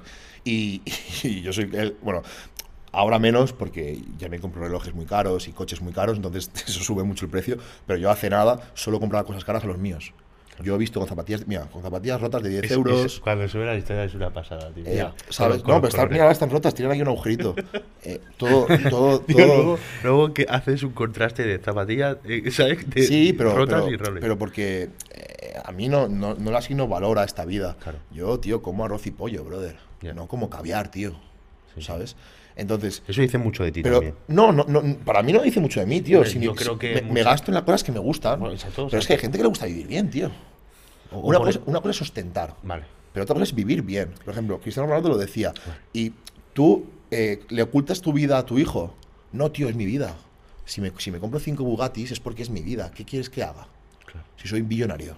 No, No, tengo por qué ocultar mi vida. O sea, yo estoy muy orgulloso del dinero que estoy ganando, tío. Y ojalá dentro de un año sea un por 10 y dentro de dos sea un por 30. Mm. Y seré igual de orgulloso de ello. Sí. ¿Por qué tienes que avergonzarte de ganar dinero, tío? Es Sí. que eso es Ah, una... eh, Hace- ¿Haces algo mal? ¿Estafas a alguien? Eh, ¿Tú por ganar más dinero estás dejando de ganar? pero no, está- no- está no- dinero es fácil culpa. hablar de dinero. Bueno, pero no es fácil porque la gente tiene Yo la, creo que- la salud financiera y- Incluso- y, y- sí. y la ansiedad financiera en España es muy, es muy difícil. Eso Yo, es. yo solo hablo de dinero con él. Mm. Sí, y yo creo que él más o menos- tú, tú cuando ves a alguien eh, con un buen coche, con un buen reloj, con un algo bueno, lo primero que piensas es, es narcotraficante, eh, eh, hace armas, Sí. trata de blancas. O la roba. No, claro, no piensas que es por algo positivo. Claro. Ese es el problema que tenemos ahora mismo en el que el, el la- lo que es la finanza en, en En general España. es como un tabú, es, no, no un tabú, sino que es algo de lo que te tienes que avergonzar. Es decir, eres rico, eres malo. Sí. A ver, Sí, máquina. sí, sí. Caes mal. O sea, no, no te confundas. o sea, es así, que, como- yo no, sí. que yo no he hecho nada malo y yo no hago daño a nadie para ganar mi, mi- mi- Yo no digo que sea rico, eh, ni mucho menos. Pero para ganar lo que yo gano, nadie sale perjudicado. O sea, yo estoy muy orgulloso y por eso yo siempre hablo de dinero. A mí me resulta, vamos, me, me importa bien poquito hablar de dinero. Porque yo estoy muy orgulloso de lo que he conseguido Sí. y de lo que me queda por conseguir. Porque ya para mí ahora mismo estoy en un 5% de lo que me queda por conseguir. ¿Por qué me tengo que yo avergonzar de poder darme la vida a mí que yo quiero y sobre todo darle al resto de, de mi gente la vida que Eso, quiero? eso- eso es un problema porque, sobre todo, quizás, y lo habrás notado tú, porque creo que a todos los que nos dedicamos a esto nos ha pasado en algún momento, a los inicios, ¿no? Pues, por ejemplo, yo cuando trabajaba en la fábrica, tú en el campo, tú también eh, estabas externamente en el fitness, eras un luchador, Guau, está eh, pues preparándose Sí. y trabajando en la fábrica. Cuando ya no trabajas ahí y ya te dedicas plenamente a esto, qué fácil lo tiene. Coño, Bueno, pero, pero, Es como, pero, te, pero te entran otros problemas, tío. No, pero claro, exacto es lo que quiero decir. Digo, ¿cómo Sí. que fácil? Pero, pero mira al inicio. No, no mires cómo estoy ahora, ¿no? y que te entran otros problemas y, y que, tío, que la vida de gladiador es muy bonita, pero si puedes dormir en una buena cama, descansas mejor. Sí, totalmente. Yo, hago una frase que, por ejemplo, la gente que está conmigo en las asesorías digo mucho es el método espartano, ¿no? La gente que dice, no, yo quiero ser un espartano. Digo, pues vosotros no habéis visto la película porque los espartanos perdieron. O sea, es que no tiene sentido. Me refiero a lo de eh, esfuerzo, sacrificio. Ya, pero si lo puedes conseguir lo mismo o mejor sin sacrificar nada, yo creo que es más inteligente. Bueno, pero a ver, en ese campo eh, hablamos ya de sufrimiento puro y duro. Entonces, el, el culturismo es sufrimiento. Sí. Pero, pero a lo que yo voy es, ¿por qué tengo, pues, con todos mis respetos a los Fiat Panda, ¿por qué tengo que ir en un Fiat Panda si me puedo comprar un Mercedes? Sí, sí. Me refiero, ¿por qué el Fiat es, es buena persona y el Mercedes es mala persona? Somos los dos buenas personas. Bueno, hay gente que es hija puta. No, pero, pero, pero pone en somos, bici. somos los dos buenas personas. Simplemente que los niveles económicos son distintos. Por ejemplo, un notario que cobra, yo sé, 4.000 euros, digamos, lo que sea, 5.000 euros, Sí. es peor persona que un profesor, un maestro que cobra 2.000 o que un secretario que cobra 1.000. No, son igual de buenas Sí. personas, pero que el camino que han llevado pues es distinto, el nivel económico es distinto. ¿Por qué me tengo que ir yo a Benidorm de vacaciones si me puedo permitir ir a Bali? Claro. ¿Es de ser peor persona ir a Bali? No, tío. Yo me puedo ir a Bali porque he sido un puto currante, tío. Y me han salido bien las cosas. Me pueden haber salido mal, tío. Y pues bueno, pues se acaba este camino sí, sí. y te vas a hacer otra cosa. Y la vida, pues tío, eh, las oportunidades, yo siempre lo digo, ¿vale? Si están, lo que está claro que no va a salir si no las aprovechas. Claro. Pero pueden salir mal, por supuesto. Pero lo que sí que es claro es que si no las aprovechas, si no lo intentas, Sí. no van a salir, tío. Que, claro, es- eso es lo que. No sé si, eh, si te pasa o qué es. ¿Cuál es la sensación que tienes tú? O la motivación, mejor dicho, que tienes al levantarte. ¿Qué, qué es lo que a ti te, te da hambre? Buah, no? tío, es que esto si lo digo, la gente ya va a decir, este chaval vive en la- el mundo de las flores. Es que Mi yo- yo motivación, los tío, sueños, ¿no? O sea, mi motivación más grande es poder darle a mi madre y a mi pareja una casa donde se despierten y digan, me cago en Dios, qué casa en la que vivo. Literal. pues yo creo que es lo más sensato. lo Sí, más- pero lo más como, bonito como- que. como es muy tópico, pues a lo mejor No, la gente dice, bueno. Pero, no por sé. ejemplo, con Jordi, lo comentábamos el otro día, ¿no? Que al final, nosotros, por ejemplo, algo que compartimos en común es perseguir el dinero para, si a mi madre le pasa algo, lo que comentabas Sí. tú antes, ¿no? Poder darle, eh, pues, que vaya al mejor hospital o a la mejor rehabilitación o, o lo que sea. Muchas veces se habla del dinero y la gente tiene ese tabú o tiene ese miedo a hablar del dinero cuando en realidad el fin de la mayoría de la gente que quiere ganar dinero es para ayudar a sus familiares o- Bueno, o, pero, o si lo pero ¿sabes necesitan. algo- ¿sabes algo que ocurre? Que la gente lo que no se da cuenta es que todos nos movemos por el dinero. Mm. Me refiero, si tú vas a trabajar, es para ganar dinero, Exacto. no para trabajar. ¿Sabes? Te quiero decir. Sí. Por ejemplo, cualquier persona que va a currar es para ganar dinero para poder vivir. Lo que pasa que la vida hay diferentes ambiciones en esta vida y uno puede ser feliz con una cosa y otro puede ser feliz con otra. ¿Hay uno que sea bueno y uno que sea malo? Para nada. Todos somos buenos, tío. Te- Lo que pasa es que cada uno tiene su ambición. Por ejemplo, yo no quiero eh, ser funcionario, tío. Por eso me convierte eso en mala persona. No, que los funcionarios sean felices o- siendo o funcionarios. no, o te, te convierte en que te caigan mal. No. No, no, Es- eso no, es. claro, si es- mi madre es funcionaria, es la persona que más amo de esta es, vida. es que tío. lo que te digo, parece ¿Sabes como no ser algo ya. Entonces, no. Para mí no hay que avergonzarse, y por eso a mí me gusta tanto hablar de, de, de esos temas. Yo no me avergüenzo en decir que quiero un Bugatti o que Claro. quiero un Ferrari Enzo. Lo que pasa es que la gente dice, va, quieres un Bugatti porque es un coche. No, no, quiero un Bugatti a lo que significa tener esa vida. Sí. ¿Sabes? A mí, no me, a mí no se me cae, vamos, no tengo ningún tipo de vergüenza en decir, yo quiero ser multimillonario. ¿Significa eso que voy a estafar? ¿Que voy a, a- a- a- pasar droga? ¿Significa que voy a hacer algo malo para conseguirlo? No, no. Además, no, si no. lo hicieras, no lo dirías. No, bueno, quién sabe, ¿no? En el futuro, pues yo qué sé. Pero no es mi camino, tío. Claro. Yo lo que quiero es hacer las cosas bien. Incluso lo que la gente no sabe es que cuando una empresa es grande, das empleo, das dinero a otros, ¿sabes? Sí. Das un servicio. Entonces, ¿qué, hay, ¿qué problema hay en decir, mi ambición es esta? ¿Quiere decir que si yo tengo eso, esto es el éxito y esto no es el éxito? No. No, no te, para no- ti. no te equivoques.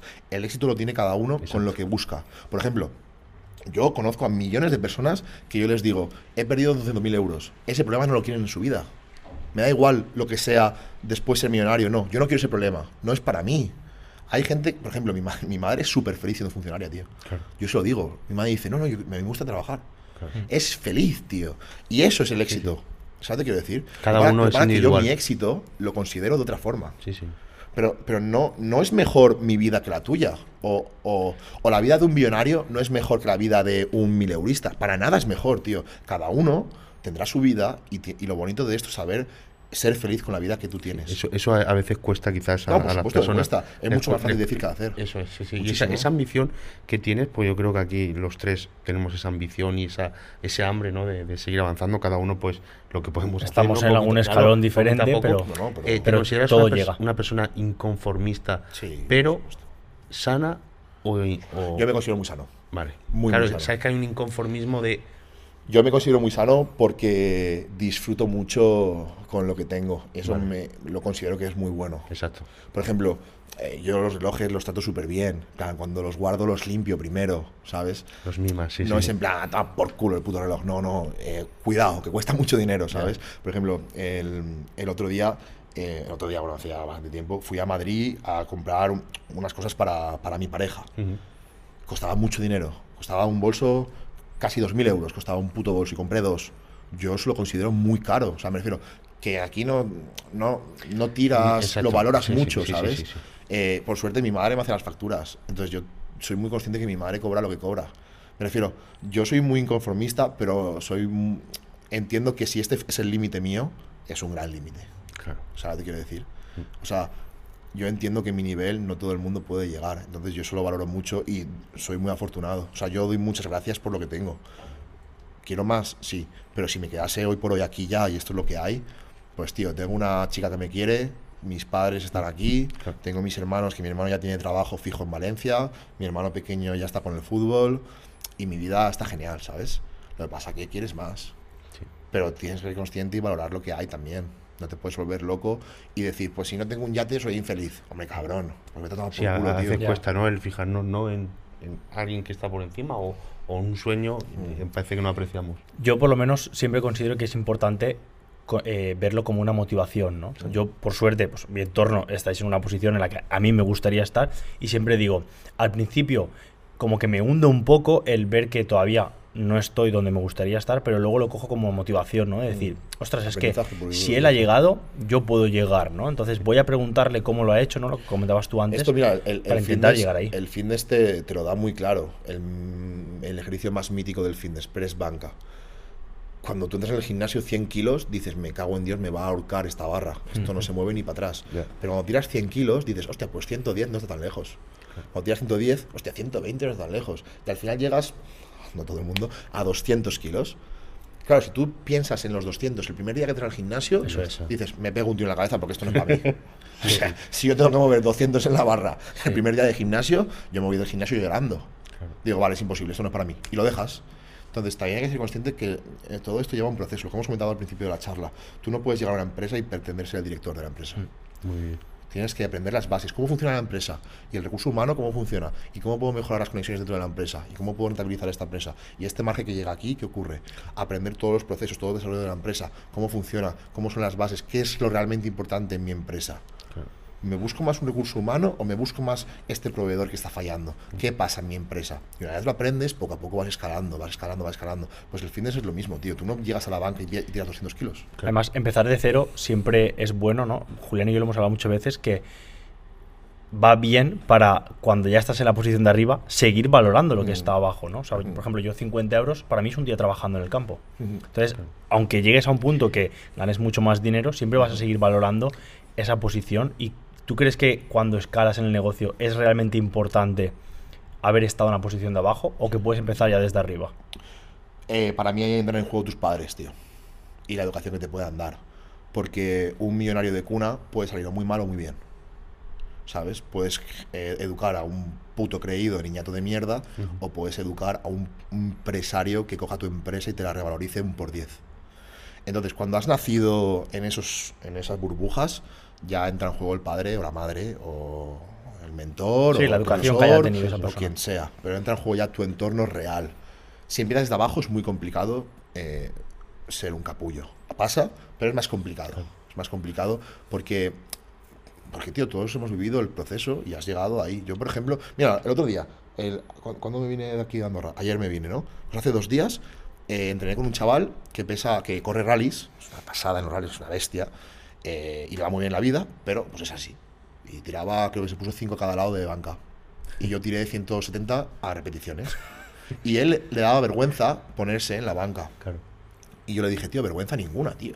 No, Y eso es lo, hemos lo empezado boni- por ahí. lo bonito de esto es eso, que un empresario jamás se reirá de ti Exacto. por querer ganar dinero. Sí. Un culturista jamás, o siempre hay excepciones de gilipollas, ¿vale? Sí, sí. Siempre. Vamos a decir que no debería. Que- Sí, no, no, no, pero, pero revés, te va a ayudar. Siempre hay excepciones de gilipollas Sí. en todo, en cualquier ámbito, ¿vale? Sí. Pero un empresario, cuando tú le propones un proyecto, lo que va a hacer es escucharte y pensar, hostia, pues a lo mejor si entro de capitalista me puedo llevar algo de eso. O sea, que no es mal proyecto. Y te va a escuchar. Un culturista, cuando le pidas un consejo, te lo va a dar. Eso es. ¿Sabes? Un velocista, cuando digas cómo puedo aprender a, hacer- a mejorar mi, mi- mi carrera, mi, mi técnica de carrera, te lo va a ofrecer.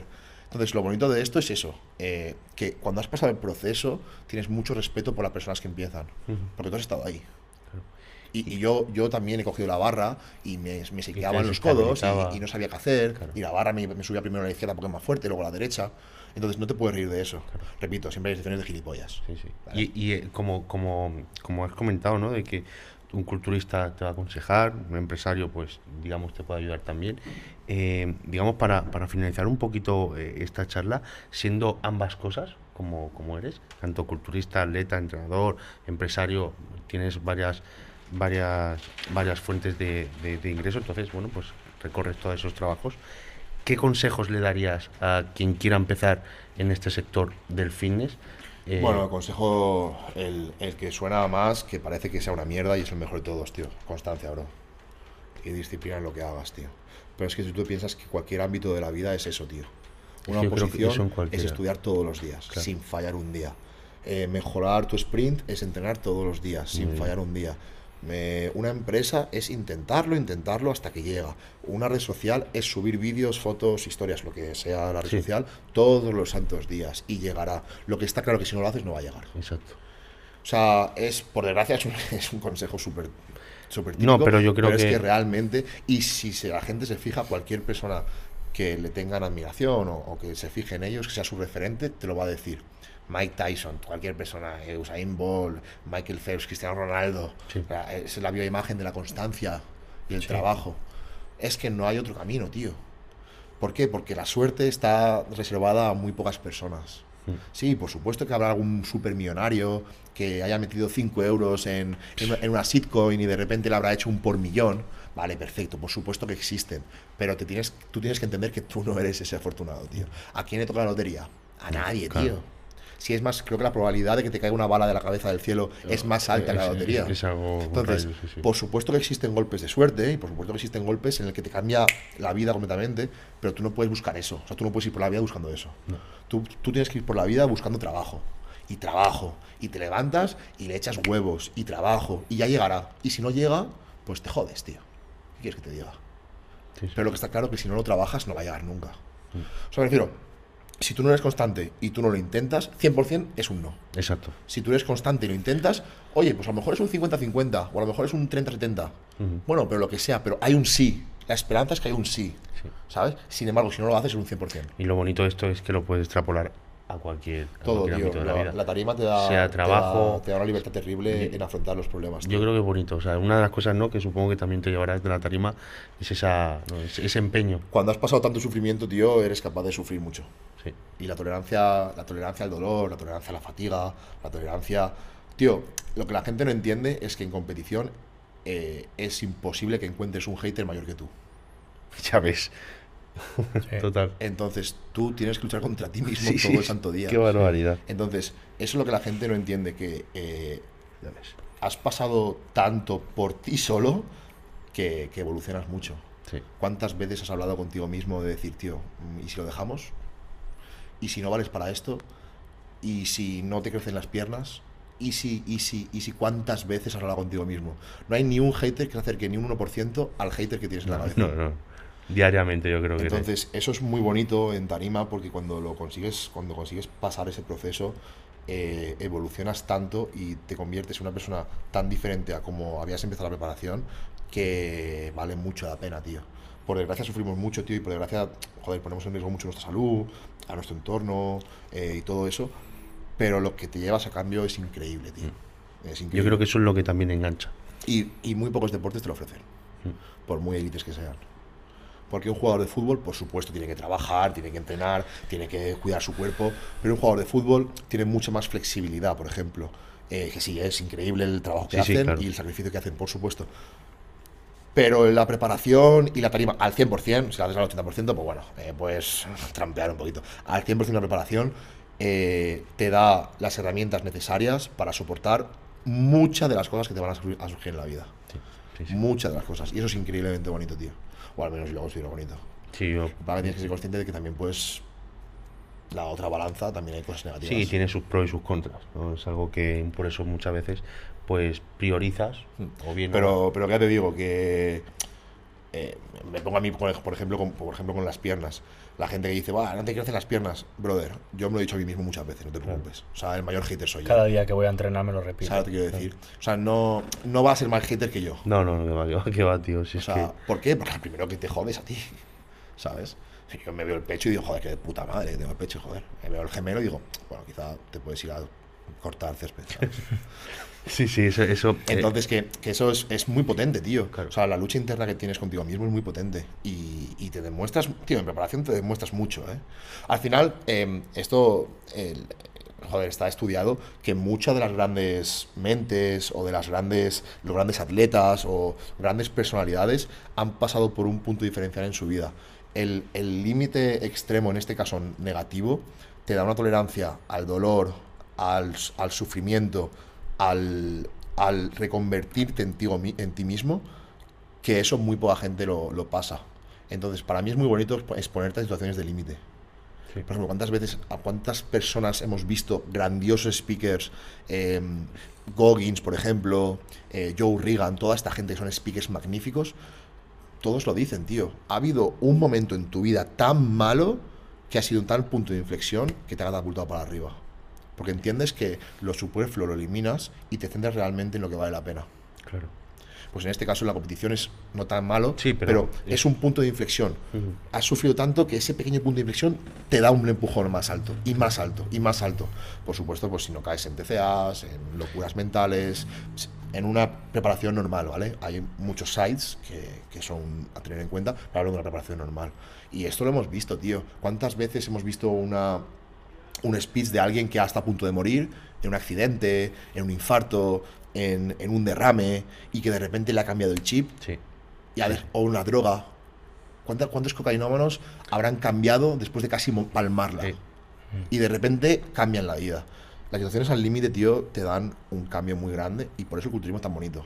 No están al límite de palmarla, No, no, pero te da una te presión, pero te da ese pequeño cambio, ese, ese pequeño chip, ese pequeño joder lo que he pasado, esa pequeña inanición, ese, ese pequeño ca- casi desmayo Eh, por eh, no comer, ¿sabes? Sí, sí, te, te, te cambia el Llegas a tocar muy hondo. Sí, te toca el alma. La tolerancia al dolor sube mucho, tío. Y la tolerancia al dolor eh, no significa dolor físico. Yo- No. yo- yo en preparación no me estoy pinchando No, no, para- para- pegándome puñetazos para, para que me duela. No hablo de esa tolerancia al dolor. Hablo de tolerancia al dolor de día tras día trabajo. Sí. Del rum rum, de aguantar ese rum rum, ese dolor mental. Mental. Yo, yo no hablo de dolor físico, a mí no me duele el tobillo cuando me preparo. No hablo de un dolor físico. Hablo de una tolerancia al dolor en otros aspectos, en otros problemas personales, cómo afrontar un negocio, cómo afrontar una pérdida tan grande de dinero. Pues tío, yo lo que hice fue trabajar más Claro. eh, ante esa pérdida de dinero. Eso te lo da una constancia y una, una fortaleza mental muy grande. Y yo creo que me la ha dado mucho el mundo de la competición. Sí. Por ejemplo, bueno. yo si hubiese perdido tanto dinero, para mí hubiera sido muy fácil volverme a, a Valencia con mi mamá, tío. Mamá, por favor, abre, que he perdido todo mi dinero. Y mi madre me, me abrirá y me dará un plato de comida y me dará cama caliente. Yo podría haberlo hecho. Pero tienes una tolerancia al dolor muy grande Sí. y te permites el decir, mis cojones 33. Claro. He perdido 200, pues voy a generar 5.000 más. 205.000. Y Los así. pierdo, pues 210.000. Eso es, y así. ¿sabes? Sí, sí. Entonces, eso es, eso es muy guay, tío. Eso es muy, muy Pues guay sí. y creo que es común en, en- en muchísimas personalidades eh, de cualquier ámbito, ¿eh? no te hablo del fitness. Mm. Eh, ¿Cuántos chavales que por pobreza se han puesto a jugar a fútbol para dar de comer a sus padres, tío? Y gracias a esa motivación y esa ambición de querer cambiar las cosas han sido grandes estrellas. Mm. Cristiano Ronaldo, por ejemplo, tío. Claro. ¿sabes? Eh, por perder a su padre también, alcohólico. Pues es un cambio de chip que, que- por ejemplo, Cristiano Ronaldo en una entrevista lo dice, su padre alcohólico. Y entiendo que alcohólico pues derivaría en otras actitudes que no serían muy buenas con su entorno. Eso ya no lo sé, especulación pura y dura. Pero un alcohólico, un alcohólico pues es peligroso. Pues tío, a lo mejor su motivación más fuerte es darle a su hijo un padre no alcohólico. Y un padre exitoso. Un padre del que su hijo esté orgulloso. Porque él no lo ha tenido. ¿Sabes? Entonces hay cosas muy bonitas, tío. Muy bien, se vuelve la piel de gallina. O sea que no todo es, es yo, yo, yo, yo soy el rey, yo soy el rey. Tú también trabajas por el resto de, de tus personas, ¿sabes? Y por eso es tan bonito tener a gente que quieres, tío. Porque para mí es una motivación. A mí mi mayor motivación es mi madre y mi, y mi pareja, tío. Eso es muy bonito. Y es la verdad. Sí, sí. No, la verdad que, Y es la verdad. que la, bueno, en general, eh, es la, la competición te, te da, te da, te da mucho, te da mucho, te puede quitar mucho, también las cosas supuesto. como Te son. quita, pero te da mucha Te- te puede quitar mental. Pero ¿sabes lo que mucho, ocurre? pero- Que, que hay muy pocas cosas en la vida que te den tanto y que no te supongan un, Eso es, un hay, algo. hay un, riesgo. Es muy difícil. Algo en la vida, excepto un beso de tu madre que no te quita nada. Las mismas es- inversiones. ¿no? Pues si inviertes más, Si pues- quieres conseguir algo, algo grande, te tienes que arriesgar, tío. Sí. Y un físico de tarima, no hablo de pros ni Chris Bumstead, un físico de tarima es algo grande. pues sí, la Da verdad el que, nivel que tengas. Jorge, yo, vamos, encantado de... Yo creo que ha sido una charla De- muy motivacional, Sí. que cualquier persona que se Bueno, la ponga... Salgo yo ahora enchufado ya. me- yo, me quiero- sí, sí, yo tengo total. ganas de irme a trabajar ahora mismo. Pues no te jodas que vamos a cenar. Nos vamos a cenar. De. Cuando llegue a casa seguramente me pongo a trabajar y lo digo totalmente en serio. Creo que es una charla que va a ayudar mucho Sí. eh, a que la gente vea que hay, hay que hacer muchos sacrificios, tanto a nivel económico, que ya lo hemos hablado que es algo lógico, pero sobre todo también a nivel personal y emocional Y muchas pese a veces. estar abajo, en medio o arriba, en este Hay caso. Jorge, exacto, sigue arri- está arriba, sigue. Bueno, pero son visiones. Es- exacto, Son- sí. yo, yo no me considero que estoy arriba. O sea, bueno, a No, nivel- pero- a ni- pero bueno, la- Pero las es que eso- pero- estadísticas, pero- vamos a poner pero ahí voy, que son visiones, tío. Sí, o sea- y, y es lo que te digo. lo yo creo que lo importante es lo que tú has dicho, tener una ambición sana. Exacto. Eh, y, y las ambiciones llegan a un nivel que llegan. Si tu ambición es simplemente, y está genial, que eso es lo que la gente no entiende, que está genial en tener tu familia con tus dos críos, darles una vida normal, sin problemas, sin, sin discusiones, funcionarios, que tienes tu sueldo todos los santos meses te va a entrar lo mismo, eres capaz de hacer un plan económico con tu, con tu pareja Perfecto. y darle el 100% a, a los tuyos. Está increíble, tío. Eso es lo que la gente tiene que entender. Que no todo el- que, que no, la felicidad no es ser multimillonario. Lo que pasa es que hay personas que su felicidad sí que es ser multimillonario. ¿Sabes? Pero no por ver. por- yo no veo la cuenta y me pongo feliz. A mí me la suda la puta cuenta. A mí lo que me gusta es lo que me da esa cuenta. Claro. Y bueno, yo no soy multimillonario, ni mucho menos. Ojalá. Pero lo que. Ese es, el- ese es lo bonito que la gente tiene que entender, tío. Que el éxito es muy relativo, bro. Es muy relativo. Y no mofarse, no reírse, no. Bueno, no- sí, eso, eso lo doy por supuesto. Si, Eso, si eso. alguno de esos, eh, bueno, se le puede no, o sea, sí, puede pasar la página. Más, yo creo que tienen que tendrán un camino bastante corto. Sí, no, claro, la El gente. que llega más lejos Bueno, es- siempre co- suelen co- ser corto no, eh, no valen para nada. Sí, sí, total. Pues sí, que sean multimillonarios en su puta isla que nadie les quiera, ¿sabes? Porque si eres multimillonario y no lo puedes disfrutar con los tuyos, pues muy bien, tío. Disfruta tu vida de aburrimiento, Julián y de, yo- de- de soledad. Julián y yo lo hablamos muchas veces, ¿no? El, el para qué quieres dinero si no tienes con quién gastarlo. O sea, ¿para qué quieres un millón de euros si, lo si estás en- solo en tu casa? No, no, es una gilipollez. Lo es que te digo que eso también la gente también lo, lo malinterpreta, que la gente se piensa que cuando te haces rico eres infeliz. Ya. A ver, máquina, eso no va así. Eh, tú- Tienen los mismos problemas, eh, cada, cada uno individual. Tengas O sea, miles, que no tengas nada, cada uno tiene sus problemas. Su infelicidad, o sea, su infelicidad, su felicidad. Cada No, uno. lo importante también es que la gente entienda que, que hablar de dinero no es un problema, que ganar dinero no es de vergüenza, Eso es. que cuanto más dinero ganes, mucho mejor, mientras no hagas daño a nadie, no estafes, no seas un gilipollas con tus empleados, seas una persona bien, mucho mejor, que, que se puede disfrutar, que puedes tener colegas, eh, que, que no, que no vales más que el otro por tener más ceros en la cuenta, pero que no tengas miedo en, en decir, quiero ganar más dinero. Porque es muy bonito, tío. Pero porque es muy bonito el habértelo currado y que el esfuerzo te lo recompense, tío. Es muy bonito, bro. Muy bonito, tío. Sí, eso, eso también te impulsa. Sí. El, el- el ir consiguiéndonos esos pequeñitos. Y no rendirte, porque no todo es bueno. Hablamos de el que quiera dinero, el que el que Tengas miedo. el que socios te la peguen. Pero a mí me ha pasado. O sea, a mí me ha pasado. O sea, yo lo he vivido. Pero es que tienes que entender, como hemos antes, el mundo no es idílico, tío. Si fuese, ojalá fuese idílico, todos felices, todos de puta madre, eh, te- a los 100 te mueres y punto. Pues vale, genial, yo lo firmaba, tío. Que todos felices, a los 100 nos morimos todos. Y a la siguiente generación, pues de puta madre, tío. Pero las cosas no funcionan así, tío. Esto no estamos programados y, y la vida es jodida, tío. Sí, sí, sí, totalmente. Pues Jorge, yo. Vamos a despedir el vamos a episodio. despedir, ¿no? A todos los oyentes y los que nos estén viendo. Espero que os haya gustado. Sobre todo, espero que hayas estado a gusto. Yo estoy muy a gusto, tío. Yo O sea, podría seguir una hora más. Aquí, ves, ¿no? Nosotros, nosotros, vamos, podríamos hacer un, un parón, hacer nuestro tape. Sí, bueno, sí, ir a cenar ¿no? y al Y- volver y volver. seguimos. Pues sí, espero que, que os haya gustado. Sabéis que, que cualquier apoyo pues siempre se agradece. Y bueno, y, y nada, nos vemos en el próximo episodio. Sí. Que seguro que será interesante también.